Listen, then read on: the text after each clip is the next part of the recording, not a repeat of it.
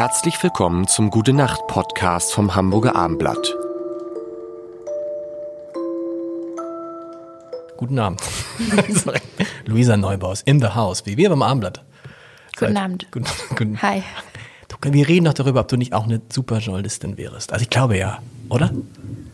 Das ist natürlich jetzt sehr schmeichelhaft. Aber du- hast du, nee, aber ernsthaft, hast du nicht, hast du schon mal, hast du schon mal ein Angebot gekriegt von irgendwie, was ich, von irgendeinem Medium, die gesagt haben, fang doch bei uns an? Nee, es gibt, Oder ist also das, hab- was ist jetzt das, was ich dir gleich machen werde, das erste? Ich wollte gerade sagen, lass, ähm, stay tuned, Leute. Mehr am 22. Februar. Nein, ähm, also ich, ich komme ja sozusagen ursprünglich komme ich ja viel mehr aus dem Journalistischen als aus Genau. dem Aktivistischen. Ich habe das auch ein bisschen studiert, also so, ein- so ein Zweit-Nebenfach.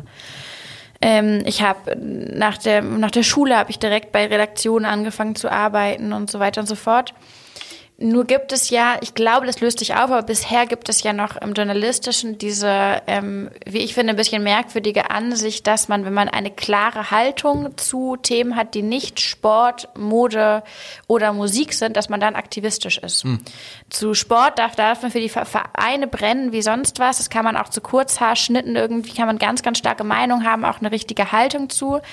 Aber wenn man sagt, Leute, ähm, möglicherweise haben wir mit der Klimakrise was vercheckt und wir müssen uns als Journalistinnen und Journalisten mal richtig überlegen, wie wir da, was wir da falsch gemacht haben und wie wir da einlenken können, unserem Auftrag irgendwie auch gerecht werden, dann steht da in der Redaktionskonferenz alles im Kopf und man sagt, oh nee, wir dürfen hier nicht so aktivistisch werden und überhaupt.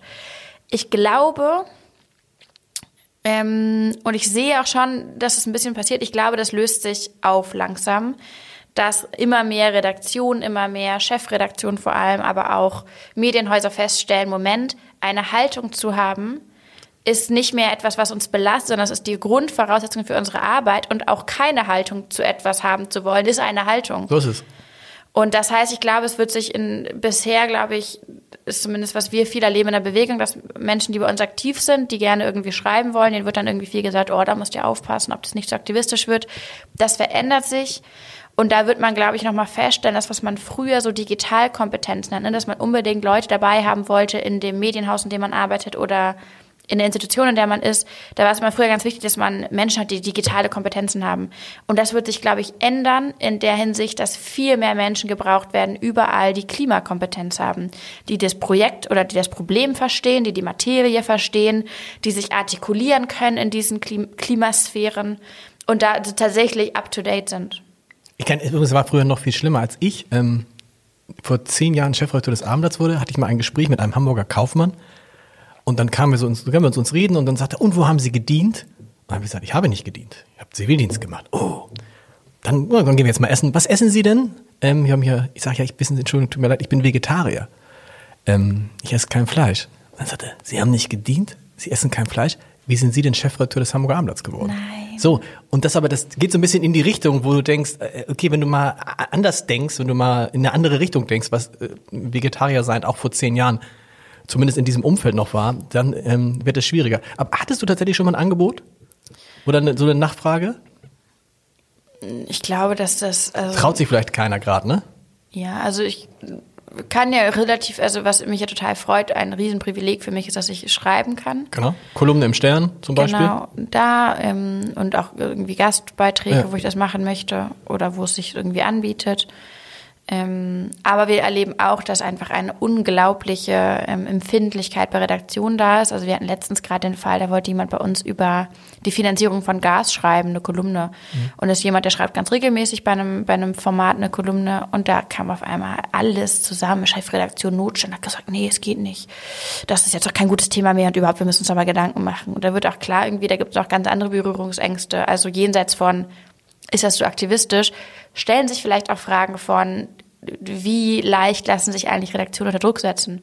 Von Landesregierung, Grüße ans WDR, von großen, Konf äh, von großen Firmen, die deren Jahreskonferenzen irgendwie finanzieren oder sponsern oder sowas.